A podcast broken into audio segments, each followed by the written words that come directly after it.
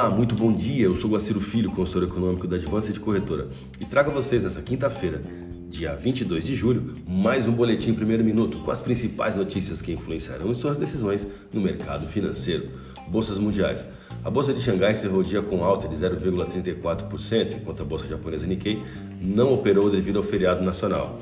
Mercado futuro norte-americano. Dow Jones Futuro alta de 0,22%, S&P 500 alta de 0,17%, Nasdaq alta de 0,18%, Europa DAX alta de 0,61%.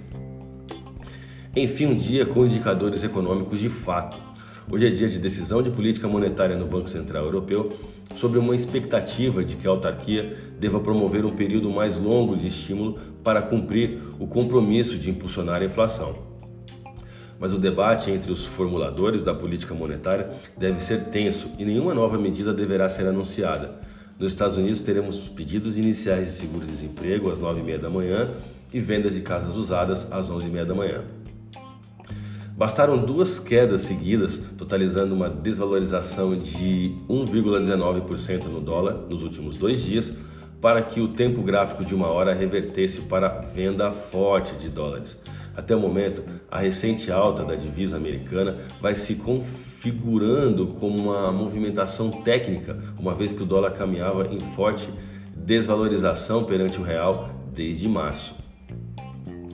O dólar global pressionou a maioria dos pares de moedas mundiais durante a manhã, incluindo o real do Brasil, que às 11h30 da manhã atingiu sua máxima quando predominaram ruídos sobre o esvaziamento do Ministério da Economia de Paulo Guedes. Porém, no decorrer do pregão, essa notícia foi melhor interpretada dentro de um contexto que o governo estaria visando fortalecer sua base de apoio no Congresso, nomeando, ao que tudo indica, Ciro Nogueira, do Centrão, do Partido Progressista do Piauí.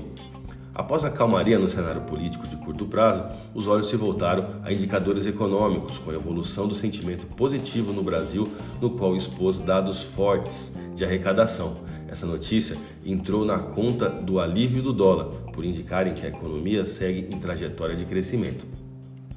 Ao mesmo tempo, a moeda entrou em rota descendente no exterior, com os mercados reduzindo o prêmio de risco relacionado à Covid, enquanto monitoravam notícias sobre a recondução de Jeremy Powell à chefia do Banco Central norte-americano, balanços corporativos otimistas nos Estados Unidos, política monetária na zona do euro e o pacote trilionário de infraestrutura nos Estados Unidos.